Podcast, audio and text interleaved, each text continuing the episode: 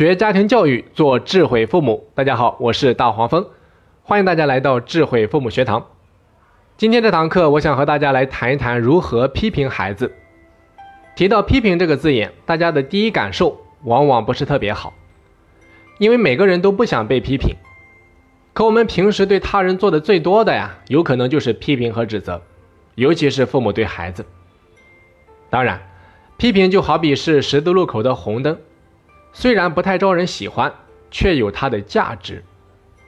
所以，如果我们形象的做一个比喻，孩子所犯的错误就好比是一棵小树苗上面肆意长出的枝枝杈杈，批评就好比是父母手上的一把小斧头，用好了可以修剪枝杈，用不好就有可能砍伤小树本身。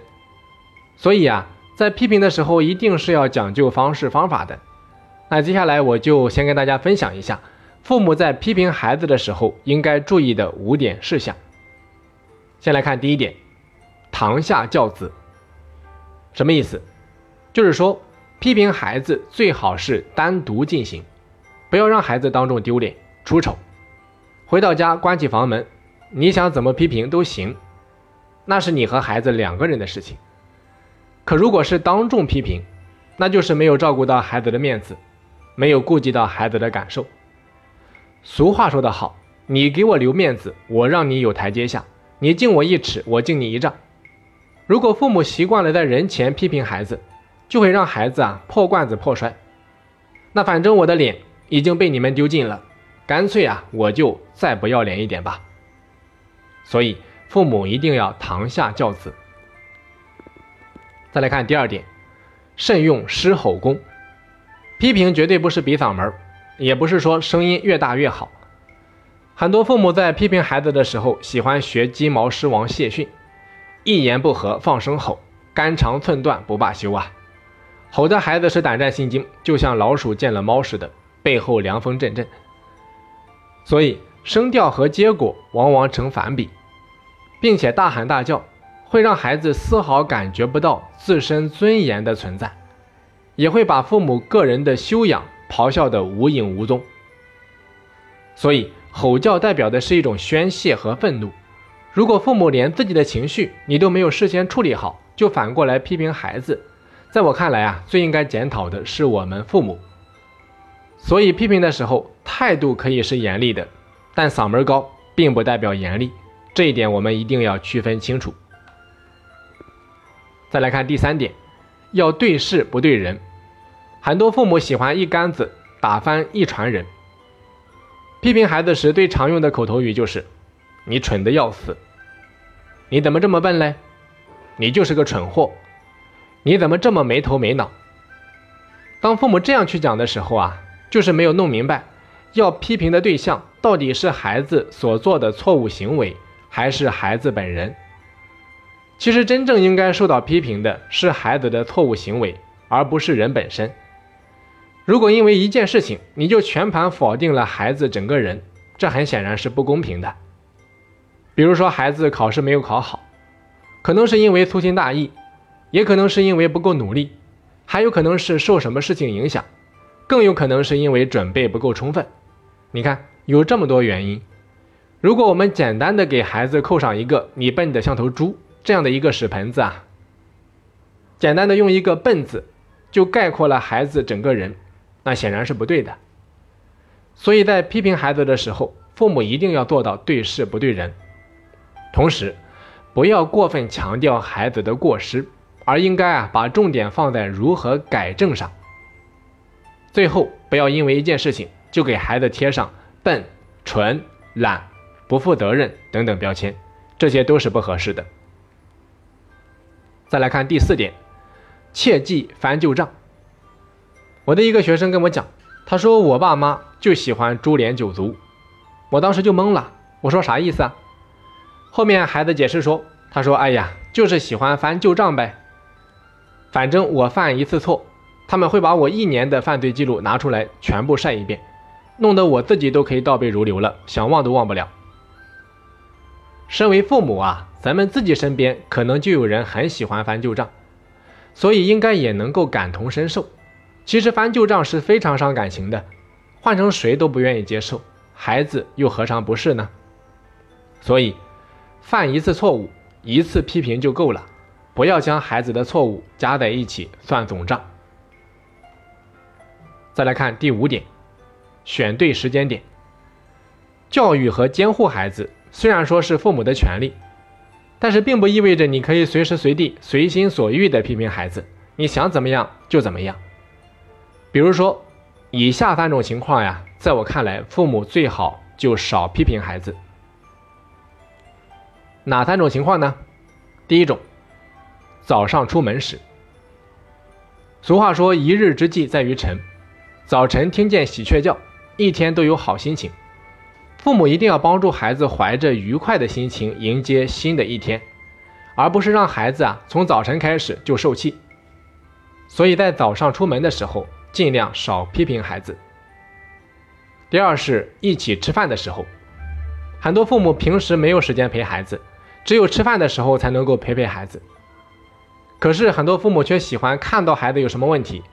或者说，突然想到孩子有什么问题，就开始教育孩子，这样不但会影响孩子的食欲，破坏本来就很美好的家庭时光，还会让孩子啊把跟父母吃饭和痛苦联系到一块儿，一想到吃饭就会想到批评，就会想到痛苦。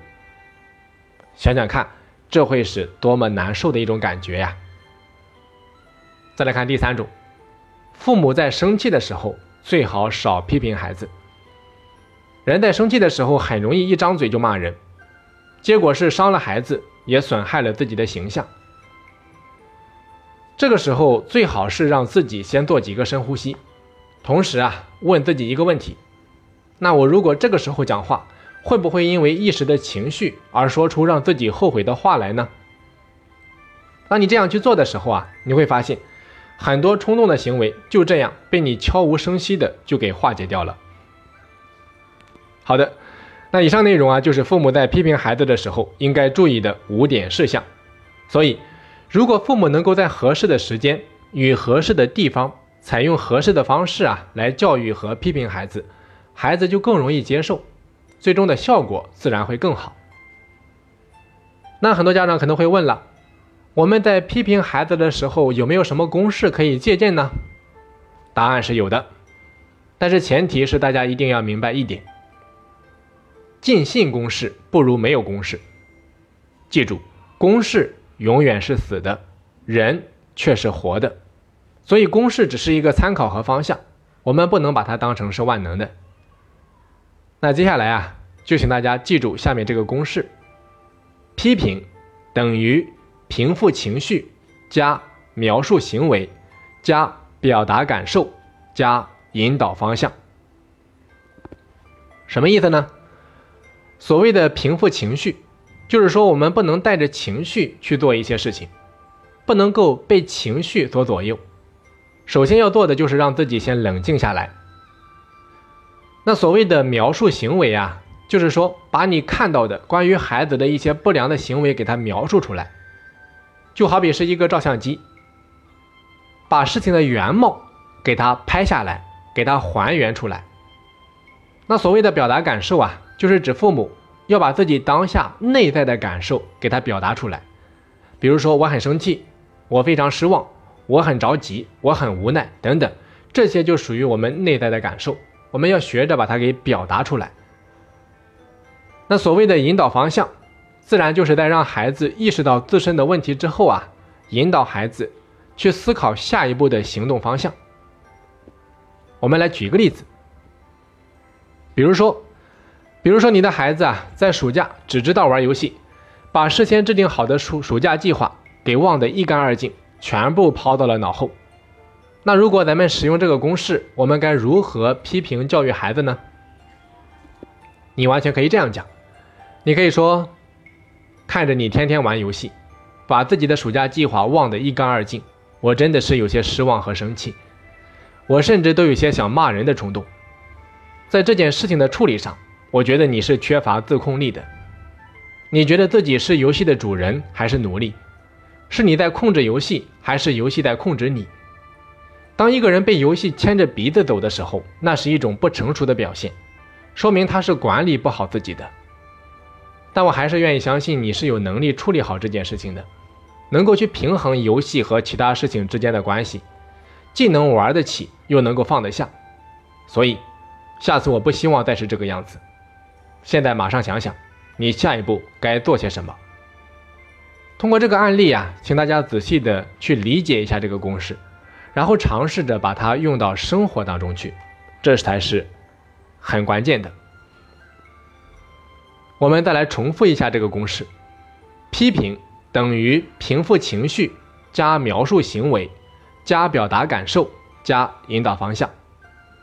在课程最后啊，我想跟各位家长重点强调的是，就算是再高明、再有技巧的批评，对方听起来也是不会很舒服的。